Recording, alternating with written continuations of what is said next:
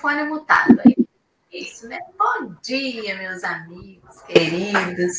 Sejam bem-vindos a mais um Café com o Evangelho. Nesta manhã de quarta-feira, dia 16 de março, tempo voando.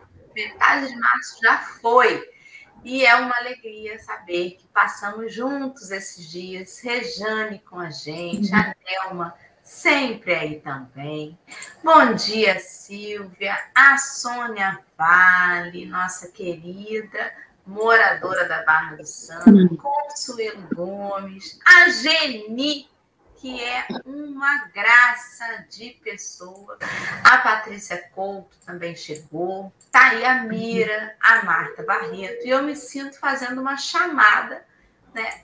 Para saber se todo mundo está aí, igual o professor fazia com a gente na escola. E você sabe que a gente sente até falta. Eu já ia perguntar, por exemplo, onde uhum. está Leime, que é uma das primeiras a chegar. Chegou mais tarde hoje. Bom dia, Leime. Seja bem-vinda. Geisa, Rejane e todos os amigos que estão com a gente aí. Bom dia, Marcelo. Meninas, um dia excelente em Cabo Frio, amanhã típica de sol daquela de verão. Estou tomando um sol nas costas aqui, que é excelente para o pulmão. Uma manhã sensacional e que estamos recebendo aqui Magali Andrade.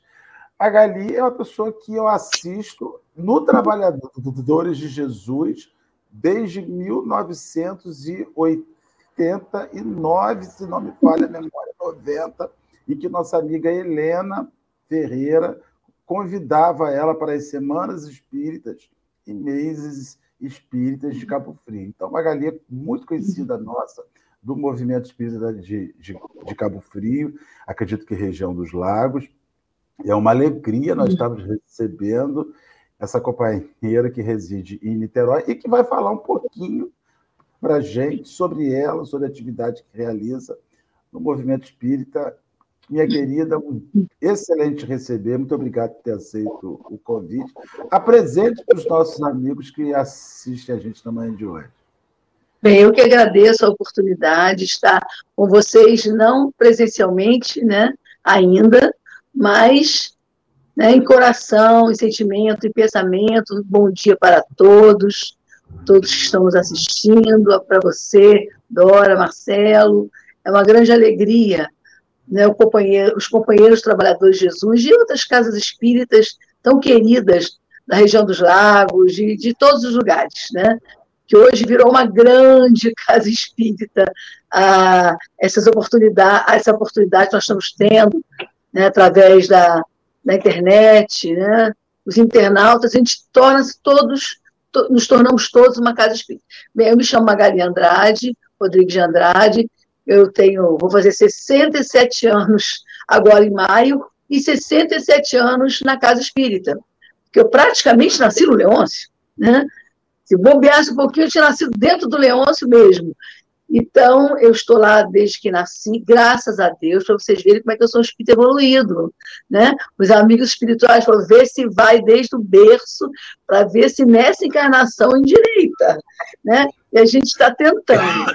Então, atividade, eu tenho quatro filhos, tenho dois netos, uma neta de 26 anos, uma neta de 21, tenho, sou psicóloga, trabalho na, na, com psicoterapia há 45 anos, então, assim, estou na lida aí, e diretora de doutrina do Leôncio, de Albuquerque, né, o Grupo Espírita Leôncio de Albuquerque, que antigamente o pessoal chamava de Gela, agora chama de Leôncio já há algum tempo, que é a minha casa, né, a nossa casa, nossa casa espírita. Então, é com muita alegria, trabalhei, trabalhei hoje, como eu falei, sou diretora do Departamento de Doutrina, né, dirijo grupos de estudos, reuniões públicas, seminários, responsável por essa parte doutrinária, e eu trabalhei na, na evangelização, só com mocidade, eu trabalhei 36 anos, ininterruptos, né, que, aliás, é, é o, o grande amor da minha vida era o trabalho com a mocidade.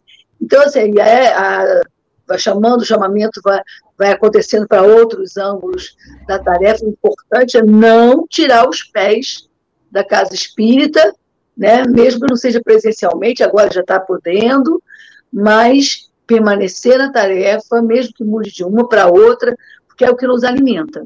Né? Então, eu estou aqui acho que resumiu um pouquinho, né?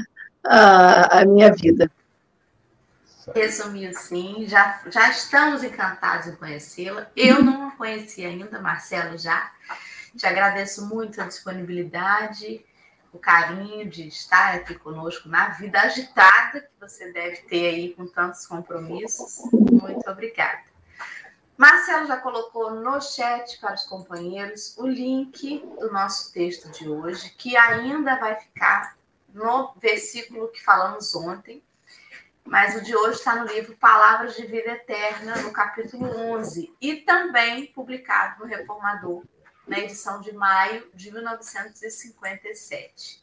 Então, se você não tem o livro, que é esse de capa roxinha, o Evangelho por Emmanuel, comentários ao Evangelho de Marcos, por favor, não deixe de acompanhar o texto. Se você não encontrar agora, podendo clicar no link, depois você vai lá, medita sobre ele, dá um Google no nomezinho lá do texto, pum, Medite sobre ele. Não se prenda só às reflexões do café. Permita-se você também mergulhar no texto para saber o que ele quer te dizer. Porque a gente percebeu aqui que a gente pode falar do mesmo versículo todo dia, com convidados diferentes, cada um vai ter sobre ele um olhar, né? Então, que a gente. É importante saber o olhar do, dos nossos amigos, mas é bom também começar a exercitar o nosso próprio olhar sobre os textos. Então, antes da gente partir para ele, vou pedir ao Marcelo, que já está em posição de prece, agora saiu, já está com a mãozinha assim, ó. Posição de prece. Assim, já é posição de prece. para fazer Ai, Senhor, que alegria! Sete horas da manhã e nós já estamos aqui reunidos, Jesus, em teu nome. Ah, Senhor, nós te agradecemos profundamente de estarmos aqui. As lutas são enormes, mas há muitos momentos como esse, que são momentos leves, que renovam, que nos estimulam, que nos alegram. Te pedimos, divino amigo, envolver a Magali e envolver os companheiros que nos assistem, muitos irmãos escondidinhos do seu celular, através do seu celular, que levam angústias, levam sofrimentos, levam medos e dores, levam sensações infelizes das mais diversas. Nós te pedimos que seja esses 50 minutos que vamos ficar aqui, 50 minutos, uma hora, um momento de, de bom ânimo, de oxigenação na alma desses companheiros, para que eles sintam de novo o ar e ir para dentro do pulmão espiritual, renovando. Que seja uma manhã de renovação, Jesus. Guarde-nos, abençoe-nos, e envolva-nos hoje e sempre, é o que nós te pedimos. A graça de Deus. Graças a Deus. Vamos lá? Vamos pôr na tela aí. Marcelo já separou isso aí. Magali, meu amor, você pode ler para nós o texto todo, por favor?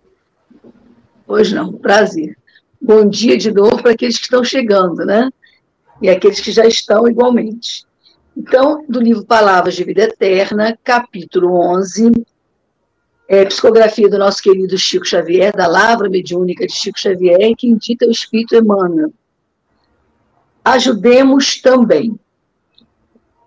Ele respondeu e disse-lhe: Dá-lhes voz de comer.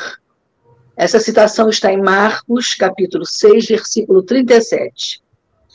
Em muitas ocasiões, propomos a benfeitores espirituais determinados serviços que, acima de tudo, são oportunidades de trabalho que o Senhor abnegado e vigilante nos oferece. Enunciamos rogativas e relacionamos diversos quadros de ação para a caridade.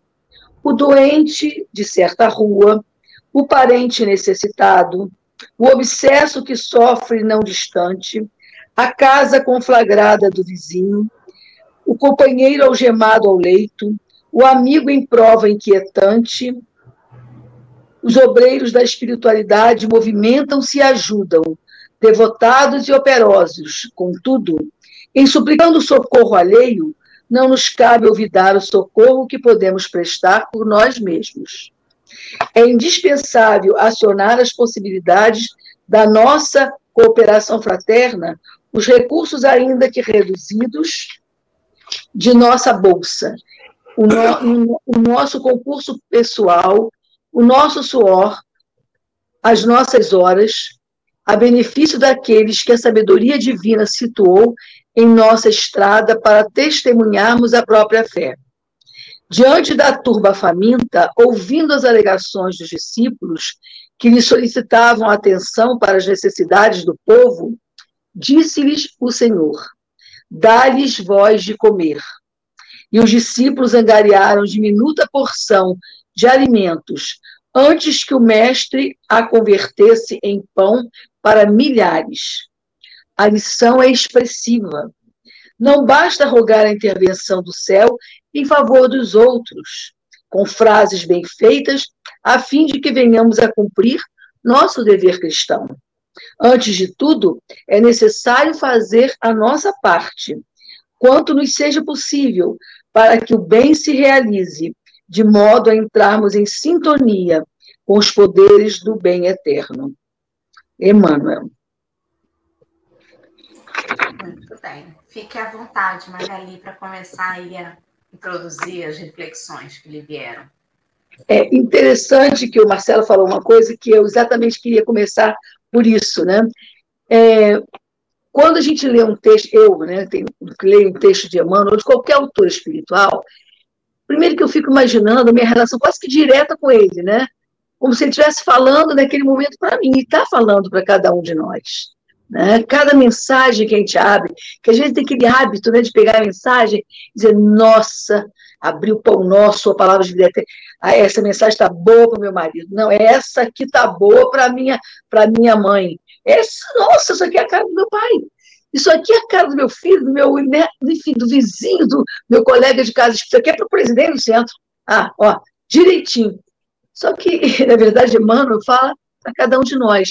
Eu fico pensando o que será que Emmanuel quis dizer, né?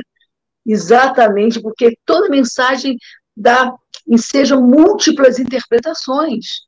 Se você fizer uma interpretação, você vai por um viés, Marcelo fizer, vai por outro viés, os companheiros, cada um vai ver um, um, uma questão que vai falar fundo ao seu coração. Né? Eu fico pensando, o que será que Emmanuel está querendo me dizer né, com, essa, com essa mensagem? O que, que ele estava pensando quando ele escreveu isso? Né, eu acho fascinante a gente dar uma. Não estou viajando, não, tá, gente? Mas dar essa meio que viajada né, é nessa... viajar também aqui, Magali. Se quiser viajar, pode viajar. Mas, mas, a gente nunca vai chegar a uma conclusão exata, né? Mas é muito legal a gente pensar assim, que, puxa, Emmanuel, naquele momento, parou para escrever sobre isso. O que será que ele estava querendo nos colocar de verdade, né? E aí, ele vai falar do versículo que Marcos registra, Marcos, né? A gente sabe que Marcos não conheceu Jesus, é um evangelista, mas que não conheceu diretamente Jesus, né? Ele foi discípulo de Pedro, né? Ele escrevia o que Pedro ditava, né? As, as, memórias de Pedro. Escrevia em grego, que era o inglês da época, né? Para que aquilo que Pedro falava em, em aramaico. Enfim, ele teve aquele contato com os apóstolos de uma forma muito direta. E aí ele registra essa passagem, né? certamente ou registrada por Mateus primeiro, ou ditada por Pedro, esse momento muito especial. Dá-lhes voz de comer. Jesus falando para quem? Para os apóstolos. Né? Por que Jesus falou isso? Onde estava Jesus nesse momento? Né? Ele tinha acabado de aportar né, com o barco, quando ele salta, vê uma multidão, que, segundo o evangelista, eram 5 mil homens. E naquela época, homem era homem, não é? Homens, pessoas, como a gente Hoje fala elas e eles, né? Meninos e meninas, né? homens e mulheres. Eram 5 mil homens, homens mesmo. Então, era uma multidão que estava ali para ouvir Jesus.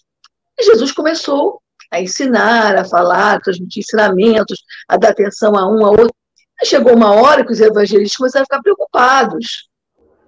Senhor, dispensa essas pessoas, já estava entardecendo, para que elas possam ir buscar comida porque elas vão ficar famintas, nós não temos, não temos como alimentar esse monte de gente. Né? Quer dizer, encerra aí o café com o evangelho, né? encerra aí o bate-papo, porque não tem mais como, né? a gente não tem como alimentar. E aí Jesus olha para eles e diz assim: dá-lhe voz, dá-lhes voz de comer. Que coisa interessante, mas Senhor, não, não temos nada. Aí, mas o que, que vocês, o que, que vocês têm?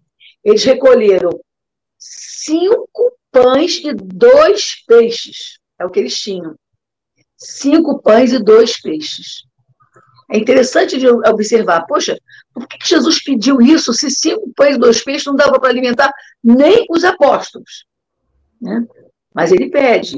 E aí ele multiplica, começa a repartir de forma que quando termina de alimentar aquela multidão, né? porque é claro que ele não alimentou apenas com o pão e o peixe, né? mas também com a sua palavra, com o seu magnetismo, e aí ele vai, ainda recolhe um monte de cestos com sobras, mas ele não dispensou o concurso dos apóstolos.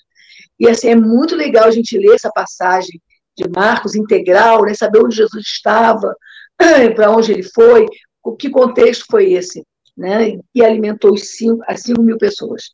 E aí ele começa dizendo o seguinte, né, que nós é, propomos sempre aos benfeitores espirituais determinados serviços, né, que são oportunidades de trabalho que a vida nos oferece. Nós temos assim, o hábito de terceirizar, né? A gente terceiriza tudo, gente, atualmente, né? A gente vai rezar por um doente, chama quem? Doutor Bezerra. Doutor Bezerra, olha só. Né? Instantinho só, olha só, tem um doente ali na rua, ou tem um doente lá, número tal, casa. É claro que, como diz o Emmanuel, é, são os petitórios, pedimos por isso, por aquilo. É válido? Claro que é. Claro que é, se chamam intercessões. Né? São as preces intercessórias, quando a gente ora, pede, pede. Mas não pode parar nisso, né, gente? A gente movimenta o trabalho. Não sei se vocês conhecem a história do, da vaquinha de Santo Antônio. Vocês conhecem essa história? Que, que, que eu, não, eu não tenho certeza se foi o Neia Lúcio ou se foi o irmão X que contou. Mas num desses livros de contos, né, conta, é uma fábula, que um dia um, um servidor de Santo Antônio, né, da falange de Santo Antônio, disse Santo Antônio, olha só, o senhor tem que dar um pulinho na terra. Porque tem uma família lá que é muito devota do Senhor. Olha, eles adoram, eles, olha, eles, eles oram para o Senhor todos os dias. Todos os dias eles oram, eles pedem. Ele, é ele, a família é muito devota, só tem que visitar essa família. E aí, Santo Antônio, tá bom. Né? Foi lá visitar a família. Chegando lá, viu que a família inteira se movimentava em torno de uma vaquinha.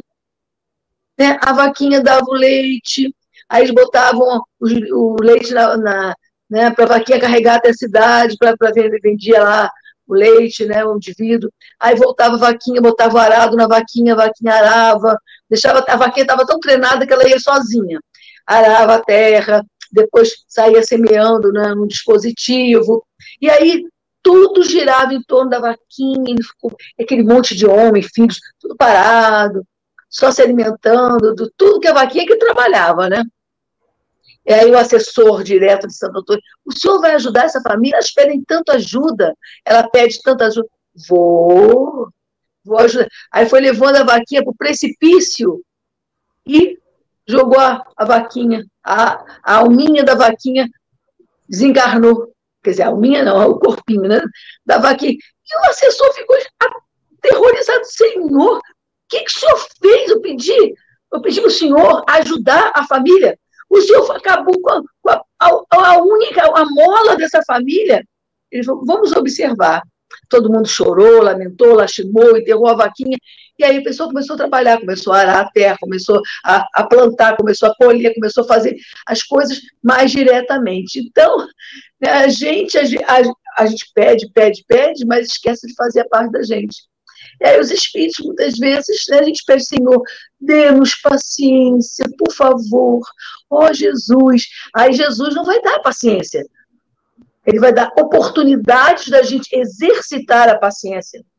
Aí em casa nós temos vários personagens. O personal da paciência, aquele que nos exige paciência diariamente. O personal da tolerância, o personal do perdão, aquele que está sempre nos dando oportunidade de perdoarmos. Né? Então, assim, a gente é, tem essa coisa dos petitórios, mas a gente terceiriza, né? A gente pede para eles fazerem, mas a gente nem sempre faz a parte da gente. Querem comentar alguma coisa?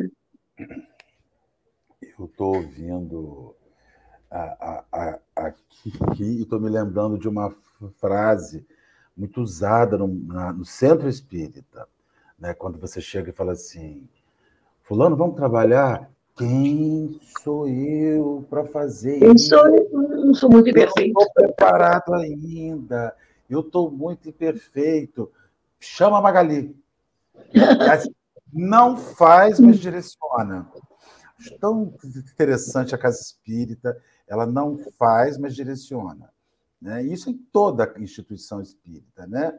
E aí você começa a perceber a sobrecarga carga que é realizada em algum, alguns companheiros que se sentem sobrecarregados, mas não negam pela necessidade da função e acabam sendo vistos como orgulhosos, como vaidosos, mas simplesmente são aqueles que se ou, ou, ou, de um lugar que se não for feito vai ficar uma lacuna ali, alguém tem que fazer aquilo.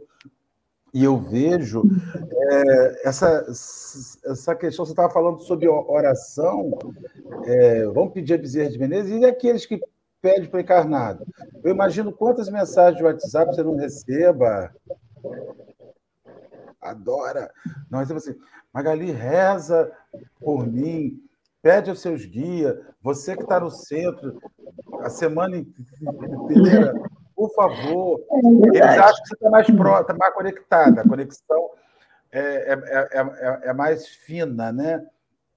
Ali, gente, existe uma preguiça muito grande da participação. As pessoas não sabem nem se autoajudar. Você quer ver? Só finalizando uma, uma, uma, colocação que eu gostaria que ficasse na reflexão dos companheiros, mesmo sul de Dora, me corrigir. Às vezes você tem a sua reunião, a desobsessão, 8 horas da noite. Nossa reunião aqui de desobsessão é 8 horas da noite. É sexta-feira, 8 horas da noite. E aí a pessoa fala assim: gente, bota meu nome na sessão, pede para fazer uma oração por mim lá. Aí a gente orienta: olha, na hora da reunião, nós pedimos a você que, por favor, faça uma conexão mental, ajude os espíritos, faça essa ajuda, ajude a você a trabalhar. Faça a sua parte, né? Sabe onde que ele está 8 horas? Comendo pizza, tomando cerveja no happy hour, porque é sexta-feira. Então, nem para se autoajudar, nem para se socorrer, a pessoa fica. Aí você fala assim: você ficou aí, menina, os colegas me chamaram para comer uma pizza, para tomar uma Coca-Cola, para tomar uma cerveja, e eu fui. Então você vê que as pessoas elas não estão dispostas nem a se autoajudar, quiçá ajudar a outro, a outrem. Né? Isso é uma coisa que me chama muito a atenção, o momento de preguiça, de inércia, ou eu não sei de onde está vindo isso. Se é depressivo, se é um desânimo existencial, se é frustração, se é. Eu não sei, né? Se tem uma análise psicológica sobre isso, mas as pessoas estão cansadas, elas estão preguiçosas de socorrer ao outro, até mesmo de se auto-socorrer. É verdade. Yeah. É, oi? Desculpa, querida. É. Quer falar? Eu, eu deixo você, você falar, depois eu falo. Não, não, pode, pode falar. Dizem que, que o amor de mãe é o que mais se aproxima do amor de Deus, né? Na Terra. Mas eu vou discordar. Eu acho que é o amor de vó que, que mais se aproxima. É, é um amor assim que, que compreende o tempo da criatura. O pai e a mãe têm muita preocupação. E nesse de ter muita preocupação, confunde, perde um pouco a mão. A avó mima bastante? Mima. Mas a avó já, já passou pela fase de perder a mão que a mãe e o pai estão passando. E faz parte da educação da criatura você não fazer por ela algo que ela já consegue fazer. Parece que é a avó que mima mais, mas não é não. O pai e a mãe têm mais isso, porque não é no sentido de mimar externamente, é no sentido de, de evitar que qualquer problema aconteça. Então, se a criança diz assim, eu quero correr lá fora, a mãe vai dizer não, porque você vai ralar o joelho, porque você vai se sujar. O que, que a avó faz? Vai, meu filho, corre. Se você cair, ralar, a vovó vai fazer um curativo, vai dar um beijo. Então, é, é, é um mimar diferente. O pai e a mãe têm muito medo que o filho tropece. E o amor de Deus, ele permite que a gente tropece. Só que ele nos responsabiliza, nos acolhe na dor, mas nos responsabiliza. O que, que eu quero dizer com isso? Que muitas vezes a gente fica condicionado àquela situação de que mamãe e papai não vão deixar nunca acontecer um mal comigo. E que eu preciso só pedir a eles que eles vão fazer, vão resolver para mim a situação. E aí a gente entra no petitório, esquecendo de fazer a nossa parte, esquecendo de dar o primeiro passo, porque se sente sempre impotente, como o Marcelo lembrou, quem sou eu. Essa história da vaquinha que a Magali contou, ela faz muito a gente pensar sobre essa parte do texto em que diz ali que os obreiros da espiritualidade movimentam-se e ajudam devotados e operosos. Ou seja, às vezes aquilo que nos parece um grande mal é um bem que a própria espiritualidade nos oferta como oportunidade de, de andar, de sair do lugar, né? Contudo, em suplicando esse socorro, não nos cabe esquecer o que nós podemos fazer por nós mesmos. E aí eu lembrei de outra historinha, Magali, que está no livro Lindos Casos de Chico Xavier, em que o Chico prestava auxílio a algumas famílias assistidas pela casa onde ele trabalhava, só que naquele mês a situação estava muito difícil, eles não tinham recebido os suprimentos necessários para aplacar a fome daquela, daquelas famílias, daquelas pessoas. E aí ele falou assim: eu não vou deixar de fazer o trabalho, porque a gente reunia todo mundo para fazer uma prece, né? Dava ali o alimento. Eu não tenho o alimento para dar, mas eu não vou deixar de reunir as pessoas e fazer a prece. É o que me cabe, Senhor. Me ajuda, me ajuda Vou levar água, a gente fluidifica a água ali na prece, todo mundo bebe essa água e vamos ter fé que essa água vai alimentar essas pessoas. Temeroso, mas confiante, ele foi. E quando eles estavam reunidos, com aquele bando de copo d'água, fazendo a prece aquelas famílias famintas, existiu um caminhão uma doação imensa de alimentos que ele não sabia de onde vinha. De alguém que havia sido beneficiado há um tempo atrás pelos recursos que a casa humildemente oferecia e que resolveu que iria retribuir aquela ajuda que recebera. E de repente a espiritualidade encaminha para que tudo aconteça. Olha que coincidência. Naquele dia, naquele horário. Não é coincidência. O céu nos ajudará, mas é preciso que a gente vá fazer. Geralmente a obra do bem, ela, vou deixar você falar, amiga. Geralmente a obra do bem, ela não é premeditada. Você tem a vontade, o desejo do bem. E a coisa vai tomando a proporção que você nem imagina quando tudo começou, porque você não está só. Você dá o primeiro passo mas a espiritualidade vai encaminhando a obra para que o melhor se dê. Né, Magali? E ainda comentando esse mesmo item da, da, do texto, eu me lembrei, primeiro que eu queria falar que a gente está fazendo essa análise, gente, não é com sentido de crítica, né, como se a gente não fizesse isso só o povo, só, né, só, o, só o resto né, do povo que faz isso. Não, somos todos nós. Né? De vez em quando a gente derrapa exatamente para essa terceirização sem o nosso esforço pessoal. E é importante a, a terceirização, como eu falei, a intercessão, o petitório, é, é, é justo, né? Pedir, louvar e agradecer as funções da prece, lá no livro dos Espíritos, né? na lei de adoração, na terceira parte. Então, pedir, qual é a função da prece? Pedir, louvar e agradecer.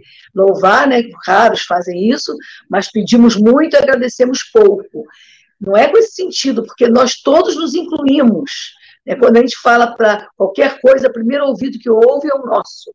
Né? Para nós, para os outros, para todo mundo a, a intercessão é muito importante. Quem lê a obra de André Luiz, quem estuda, é um compêndio de intercessões.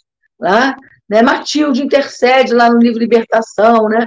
para o Gregório, que está na chefe das trevas há muitos séculos, e etc., um sacerdote das, e que foi papa. Então, fulano intercede o Beltrano.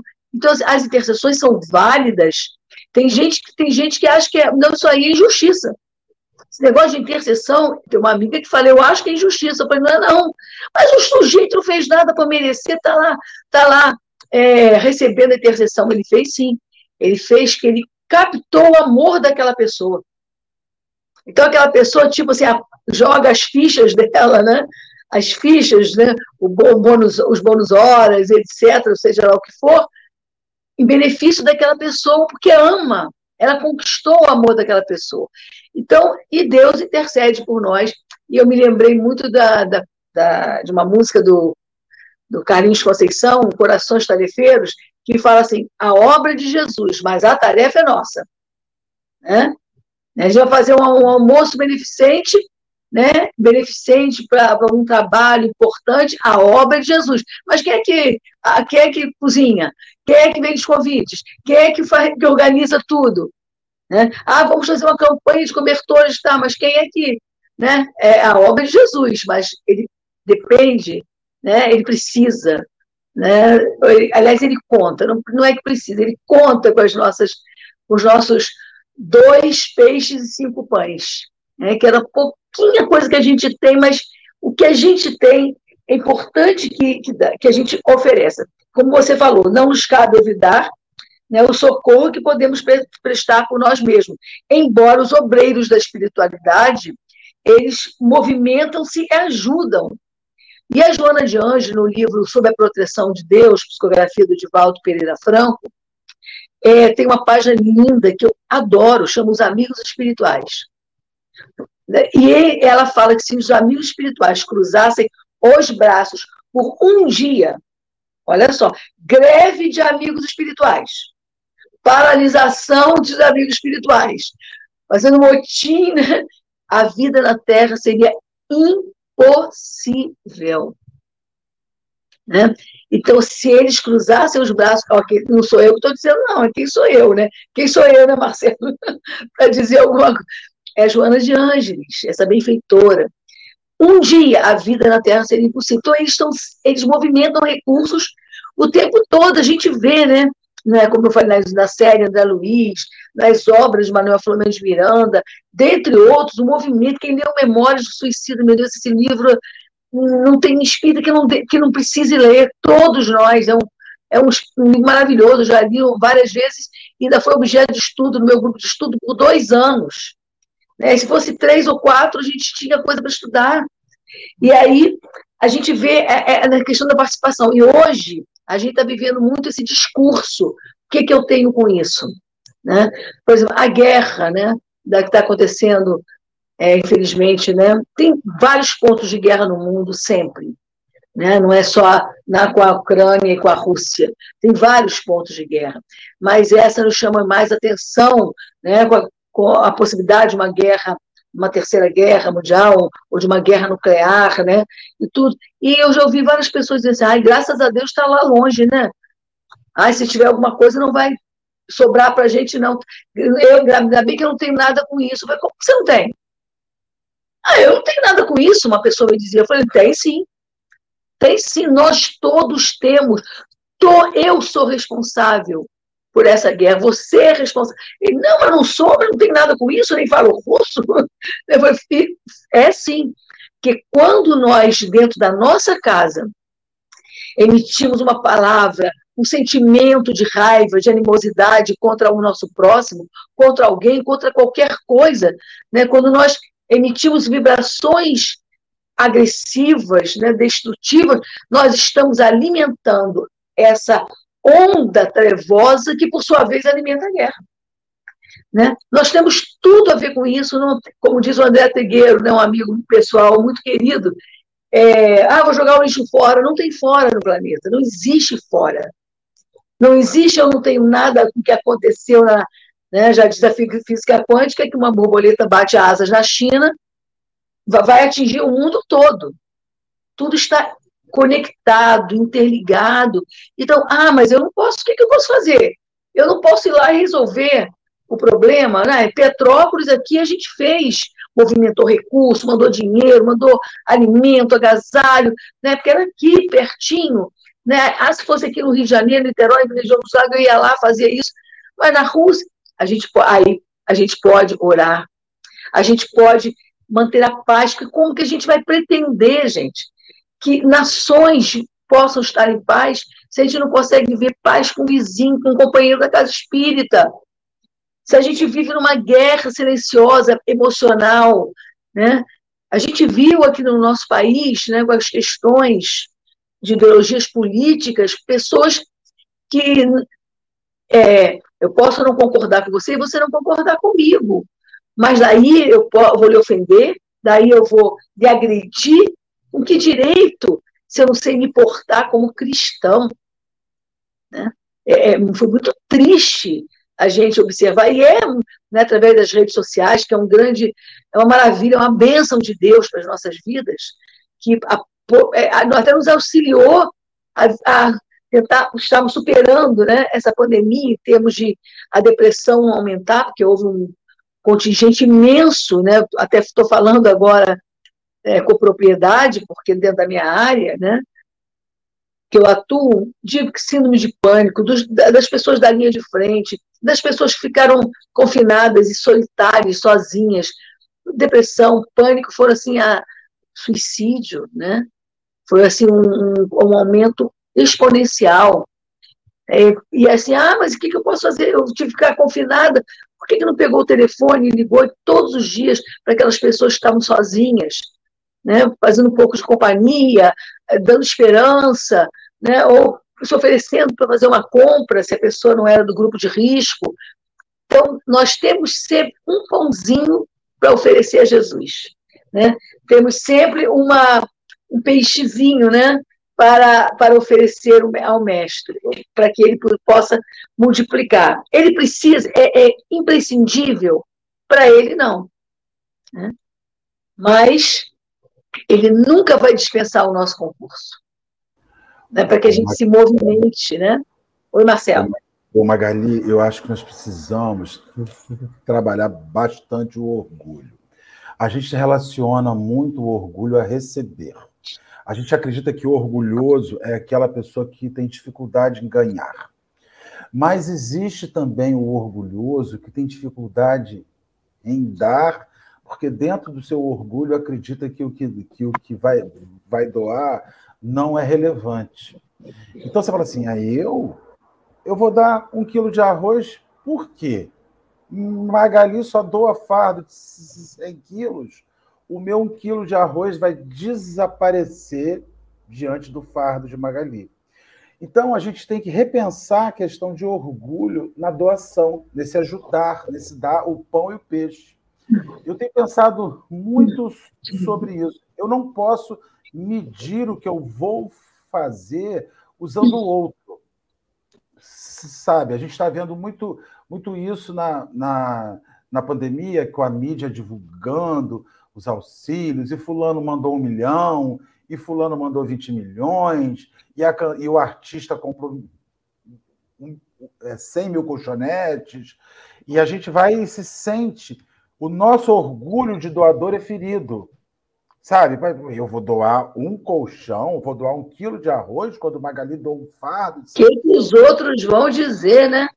Então a gente está muito relacionado. O, o, o, orgulho é algo que nos evidencia a ser medidos, tanto para mais quanto para menos.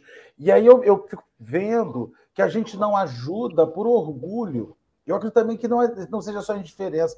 A gente é muito orgulhoso E aí esquece da parábola, da parábola da, da passagem né, da viúva, né, do obro da viúva. O obro da parábola, né? O obro, os próprios então, apóstolos criticaram, né? Eu vou, é, eu vou levar o quê? Eu vou levar o que eu tiver. Eu vou doar o quê? Eu vou doar o que eu tenho. Sem me sentir é, humilhado. As pessoas se sentem humilhadas, humilhadas por ajudar um pouco. E elas pessoas pensam, ah, eu estou aqui com minha caneta bique vermelha pela metade.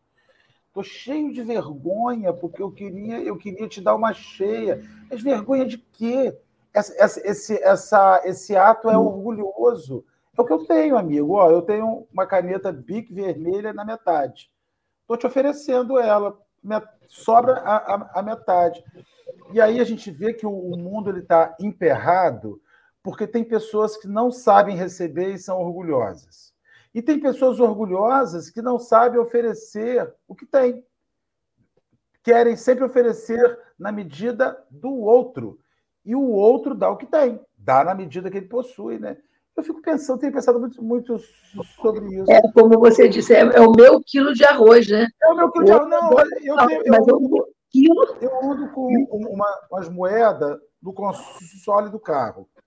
Aí o menino chega vendendo ali um amendoim, eu gosto de comprar aquele amendoim. Às vezes eu estou com 50 centavos. Aí o menino para, eu pego 50 centavos teu filho, toma 50 aqui, que eu só tenho isso, mas toma. Aí eu, às vezes, eu já olhei e me disse assim, só 50. O meu 50, com 50 da Magali, com 50 da, da, da Dora, já é 1,50 ele toma um café. Então, assim, a gente precisa superar esse orgulho de doação, porque as pessoas não doam porque acham que doam pouco. E às vezes é, não é nem a questão financeira, ou, ou, mas a questão da, da, participação pessoal, né? Eu me lembro de uma amiga, eu tenho uma amiga querida, ela não frequenta o Leôncio, não, ela é do Grupo Espírito da Fé, aqui, né? E o Grupo Espírito da Fé tem um trabalho social bacana, né? Uma casa espírita amiga e irmã, e assim, ela é uma pessoa que tem muitos recursos financeiros, graças a Deus, né, para ela. E assim, ela doa bastante coisa para lá, para o Leôncio também, quando a gente faz campanha de cobertor, ela manda invariavelmente 100 cobertores para o Leôncio, duas vezes por ano, enfim, ela sempre ajuda não só o Grupo da Fé, mas também outras casas. Mas ela faz um trabalho com, a, com o pessoal que mora na Fazendinha, que o Grupo da Fé faz, né? No trabalho, e ela vai lá, conversa com as mães, é, ensina costura para as mães, e, e o marido, que não gosta disso e não é espírita, fica assim, um pouco incomodado com essa questão dela ir, né? Ir, né? agora a Fazendinha está indo ao grupo da fé, mas ela ia na comunidade. Hoje está mais complicado, né? Essa inserção está difícil aqui no Rio, Niterói, não sei aí como é que está a situação. Aí o marido falou assim: Fulana, pelo amor de Deus, não vai para esse lugar, não. Dá aí qualquer mil reais para alguém fazer, fazer esse trabalho para você. Ela falou assim: Não, você não está entendendo. Você não tá, ela, falou, você não, ela me conta, mas você acredita que fulano falou isso para mim? Você não está entendendo. Esse, essa, eu ir lá é minha contribuição pessoal. Não é dar, porque para eles dar é fácil. Né? Ele mesmo dá, nem sabe para onde está dando, ela pede, vai lá e ele dá. Mas assim, a minha contribuição, eu, ninguém não, não tem dinheiro no mundo. É, é, minha, minha parte. Então, essa questão, às vezes, não tem nenhum recurso, no caso dela tem, mas assim, às vezes a pessoa não tem, mas ela pode dar. Ah, eu não, ah, eu, ah tem gente que acha que ah, o grupo fazer palestra é a coisa mais importante. Gente, não é. Os palestrantes são os mais endividados, em geral. São os mais compromissados. Ah, eu sou, eu sou envergonhada, sou sempre da aguinha frutificada. Gente, isso tem uma importância, eu valorizo tanto aquele que chega na frente, que, que, que arruma o salão, né, que prepara a, a parte audiovisual, que resolve. São, meu Deus, eles são fundamentais, não são importantes, não, fundamentais. Para que é um conjunto para que a reunião aconteça, né, para que as coisas aconteçam. É aquela coisa, é a minha parte. O que, que eu posso dar? É a minha parte? Vou varrer ali à frente? É a minha parte? É muito importante. Não é pouco, não, é muito. E aí ela vai dizendo, Emmanuel, diz que diante da turba faminta, ouvindo as alegações dos discípulos que, que lhe solicitavam a atenção para as necessidades do povo, disse para eles: dá-lhes voz de comer. Né? É como se gente estivesse pedindo Jesus, ampara né, os, os habitantes é, do planeta, ampara lá os nossos irmãos que estão em litígio. Jesus fala assim: faça a sua parte. Como se Jesus não tivesse fazendo. A gente, Senhor, Deus, Pai. Eu também peço diariamente. Eu falei assim: é como se fosse assim, Senhor, o senhor está surdo? O senhor não está vendo? Eu falei: olha, às vezes a gente diz assim, meu Deus, para não ficar muito agoniado, né? Quando a pessoa fica muito angustiada, meu Deus, será que isso vai acontecer? Aí você fala com Deus, né? Ou com Jesus. O senhor está vendo. O senhor está deixando, deve ter algum objetivo. Não, mas a gente pede, Senhor, oh, dê, dê misericórdia, Senhor. Como se a misericórdia de Jesus dependesse dependesse do nosso, do nosso, da nossa rogativa. Como se ele não fosse, como se ele fosse surdo. Né? E não, ou, ou não tivesse indiferente. Ele vai aportar esta barca em Porto Seguro. Né? Ou a gente acredita nisso ou não. Agora, ele olha para a gente e fala assim: e o que, que você está fazendo? Né? Eu estou fazendo a minha parte, mas e você? O que está fazendo? Né? Qual é o, então, o pãozinho que você tem aí, ou a torradinha? Né? É, desculpa por interromper, meu bem. O tempo voa e a gente já está quase chegando Pois é. No do nosso encontro, eu já vou fazer minhas considerações finais, né? Eu estava tentando achar uma brechinha para encaixar na fala do Marcelo. E daí já aproveito para encerrar minha fala. É, o Marcelo eu terminei a minha. Coisa. Oi? Eu já, eu já terminei não, a minha? Não, eu vou te devolver a palavra. Eu vou te devolver. É, Marcelo falou sobre essa coisa do orgulho, né? De, de doar é porque a gente fica se colocando numa posição privilegiada de quem ajuda. Só que não é sobre o outro que está recebendo, é sobre a gente, sempre. Então, se eu dou só um pouquinho, ai, mas aí se eu der só uma banana, o outro vai jogar aquela banana em volta da minha cara, não vai aceitar. Ele não vai entender que é só isso que eu tenho para dar. Mas é porque não é sobre o outro, é sobre você. Se ele aceitar e te agradecer, ótimo. Se ele devolver, te jogando a banana na cara, é uma oportunidade que você tem para lidar com aquela situação. Você não tem que esperar a gratidão do outro.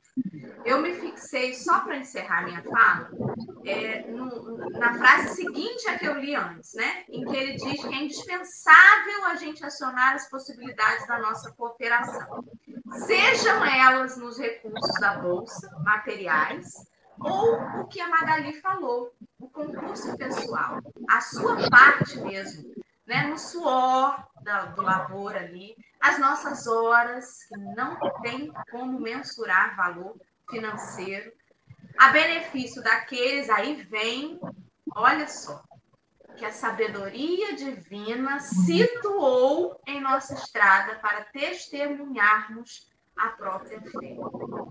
Nenhuma oportunidade de fazer o bem se apresenta na nossa frente sem que a gente possa fazer alguma coisa.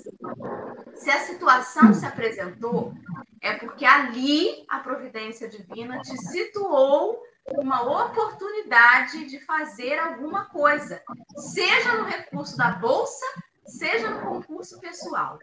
E aí ontem aconteceu uma coisa muito interessante. Antes de eu descer do meu trabalho, olhando pela janela, tem um, um sinal em que cada vez mais, infelizmente, tem ficado companheiros é, vendendo, né, pedindo, enfim. E crianças, muitas crianças. E aí eu olhei da janela, sempre fico né, pensando, poxa vida, essas crianças, meu Deus do céu, criança muito pequena. Enfim, desci, fui embora, me dirigindo para casa. E aí, normalmente, eu dirijo fazendo prece. Eu faço oração. Eu lembro das pessoas que, como o Marcelo falou assim, pede lá, Dora. pede por mim na sua prece. Aí eu aproveito o trajeto e vou fazendo prece. Aí eu parei nesse sinal, fechei o olho quando o sinal estava vermelho e tô ali, né? Taca ali prece, orando, orando, orando. Daqui a pouco a criança bate no vidro. Aí eu olhei e falei assim: tá dormindo, tia? Eu falei, gente, eu tava lá em cima, olhando da janela, consternada com as crianças no sinal. Quando eu chego no sinal, o que, que eu o olho e começa a rezar. A criança está ali. É a minha oportunidade de fazer alguma coisa e eu fecho o olho e rezo. Tá tudo errado. Eu estou fazendo tudo errado. Entendi errado o recado. Aí eu ri da graça né, dele ter me chamado a atenção. Tá dormindo, tia? E aí eu baixei o vidro e conversei com ele ali dois minutinhos, né? Porque às vezes é uma troca de palavras. Se você não tiver como ajudar, como comprar alguma coisa, é uma atenção, é não fingir que eles são invisíveis. É não fingir que eu estou atendendo o telefone. É não dormir fazendo prece, fingindo que eles não estão ali. Meu Deus! Não é sobre ele, é sobre a minha negligência naquela oportunidade que a providência divina situou no meu caminho. E aí a lição hoje veio só arrematar esse puxão de orelha, né? Que a Magali falou assim, tá vendo? Parece que a gente aqui faz tudo certinho, faz não, gente. Ó, eu tomo, fa faço café de manhã, tomo um puxão de orelha logo de tarde. Mas que bom que eu percebi que é um puxão de orelha, né? Podia simplesmente ter falado assim, atrapalhou minha prece. ter ficado brava. Me perdoe a interrupção aí, vou deixar Marcelo fazer as considerações finais para a gente devolver a palavra a Magali. Eu gostei demais da nossa, da nossa conversa. Acho que a gente precisa é dar o que tem, de fato, ser menos econômico na arte de, que é uma arte, ser mais empático, né? falta empatia, falta se colocar no lugar, no lugar do outro. Quando você está com fome, uma quentinha é todo diferencial. Fala, assim, só uma quentinha, nossa, você está com fome, uma quentinha é o diferencial do seu dia. Uma coxinha, um risole é o seu diferencial. Você tem que ir aí, qualquer coisa. Aí eu tenho um risole, me dá. Eu já, já quantas vezes você está com fome, procurando um lugar para você comer uma coisa, e aquilo é a diferença. Então, a gente não, não, não tem que oferecer o, o, o pãozinho da gente, o peixinho da gente, como a Magali ela disse. Gostei bastante. Magali, Sou eu? quero te agradecer eu? a oportunidade uhum. de estar com você nessa manhã e pedir a você que faça as suas considerações finais. Depois pois pode é. emendar com a prece. Tá bom. Então, eu queria é, encerrar exatamente com a frase final de Emmanuel, encerrando essa belíssima mensagem, como todas as outras, que ele diz: antes de tudo, é necessário fazer de nossa parte quanto nos seja possível para que o bem se realize. Necessário fazermos de nossa parte tudo quanto é possível, nos seja, nos seja possível, né? Não é o impossível. Jesus não nos pede o impossível. Aquilo que é possível para que o bem se realize, de modo a entrarmos em sintonia com os poderes do bem eterno. Então, lembrando, né, Jesus, o nosso governador, né, o nosso modelo guia, mas ele não dispensa o, o pouquinho que a gente possa oferecer, ou seja, possível, não espera de nós o impossível, mas aquilo que nós podemos oferecer. E a gente precisa estar, des, precisamos estar despertos para essa consciência, que eu não posso ser um Chico Xavier, mesmo porque ninguém quer pagar o preço que Chico Xavier pagou, né? Mas eu posso fazer ser a Magali que faz um pouquinho, né? A Dora faz um pouquinho, o Marcelo faz um pouquinho, de pouquinho em pouquinho a gente junta. E aí eu me lembro, eu quero é, terminar com o fato que aconteceu na vida de Madre Teresa de Calcutá e uma fábula. É, Madre Teresa, né, naquele trabalho gigante que ela realizou, né, aquela alma, segundo João de Anjos, a encarnação de Maria Madalena, né, aquela mulher ousada que foi capaz de né, de, de, viver com os leprosos, de, de pregar o Evangelho de Jesus com, né, junto com os leprosos, de se libertar de tudo que ela tinha. Um exemplo, segundo Emmanuel, no livro Caminho, Verdade e Vida, de transformação, a maior transformação moral que a Terra já assistiu. E lá agora, na encarnação de Madre Teresa de Calcutá, né, trabalhando nas ruas, Calcutá, naquela fome, naquela miséria, e um jornalista viu, né, o trabalho dela lá quando ela estava com um indivíduo é, que estava morrendo na rua, ela senta ao meio-fio, bota a cabeça, o colo dele, né, a cabeça no, no, no colo dela, começa a tirar as formigas, e o, a pessoa fala assim, madre, não perca seu tempo comigo, eu estou morrendo, né? É, e ela falou, nesse, nesse momento você é o meu mundo. Né? Morreu no colo dela. Né? Ela podia tirá-lo daquela situação. E aí o jornalista assiste isso e ela dando uma, um pouquinho de comida para um, um pouquinho de comida para outro. Madre, por que a senhora faz isso? A senhora não está vendo que seu trabalho é uma gota no oceano? Ou seja, não vai resolver o problema da fome da Índia, do mundo. Esse trabalho é uma gota no oceano. Ela, sem se perturbar, olhou para ele e falou: Meu filho, eu sei que meu trabalho é uma gota no oceano, mas eu tenho certeza que sem essa gota, o oceano ficaria menor. Então, a consciência de que, assim, é uma gota, aquela coisa da andorinha, né? Lembra? Que botava, molhava as asinhas, jogava, batia as asinhas em cima do incêndio, o gavião ria dela. Andorinha tola, você não vai apagar o incêndio, mas eu estou fazendo a minha parte. Então, assim, eu acho que são exemplos que a gente precisa ter em mente para não, não nos determos. E, encerrando com uma fábula, antes da prece, de um homem que ia numa estrada viajando e ele trazia um farnel, porque ele era o dia inteiro de viagem, até o dia seguinte. E ele estava com medo daquele farnel, não, não dá, né? Uma merenda, né? Um farnel né? embrulhado. E aí passa uma carruagem uma carruagem, uma charrete, né, trazendo um homem lá dentro.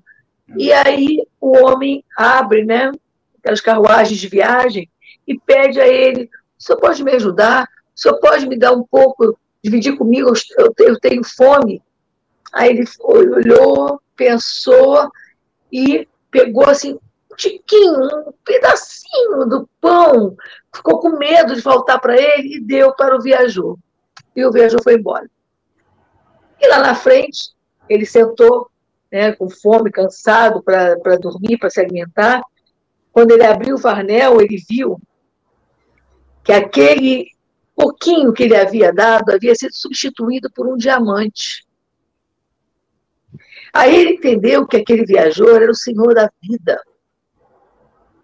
E eu me emociono com essa passagem, porque naquele instante ele falou assim: Meu Deus, por que, que eu entreguei tudo? Tudo que eu tinha para que tudo fosse transformado em diamante. Por que, que nós, quando Jesus nos pede alguma coisa, será que nós vamos entregar migalhas para Jesus? As mesmas migalhas que o nosso egoísmo permite que a gente ofereça, ele transforma em diamante. Desculpe a minha emoção. Vamos fazer nossa prece.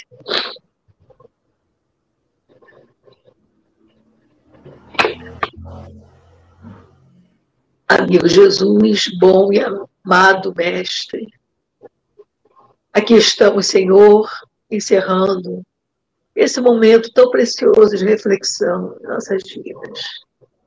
Que teu amor possa nos iluminar a existência, abençoando-nos cada dia. Envolvendo, Senhor, as nossas vidas, todos aqueles que ocupam o campo das nossas preocupações, dos nossos afetos, e a nossa terra inteira, Senhor sabemos que tu o fazes constantemente, porque és o governador do nosso planeta. Mas ajuda-nos, Senhor, a nos tornarmos merecedores desse amparo que jorra sobre nós constantemente. A recebermos em nossos corações a tua luz perene, amiga, e o concurso desses amigos espirituais que não nos desamparam, que não desistem de nós. Obrigado, Jesus, pela doutrina que tem sido o farol norteador de nossas existências. E mais uma vez, Senhor, com os corações plenos de gratidão. pelas oportunidades evolutivas que a tua misericórdia nos oferece, mesmo aquelas que não sabemos de imediato entender. E te rogamos, Senhor, que permaneças conosco e que possamos permanecer contigo, agora e sempre, que assim seja. Graças a Deus. Muito obrigada, Magali. Obrigada aos amigos do chat, essa, esse quarto elemento do café, que é o chat, tão importante, imprescindível para que o trabalho flua com a energia que tem. Obrigada, Magali, por ter dispensado a nós todo o seu carinho nessa manhã. Fiquem com Deus e até amanhã. Se Deus amanhã tem mais café, hein, gente? Fiquem com Deus. Magali, obrigado, foi ótimo. Vai com Deus seu trabalho. Tchau, tchau.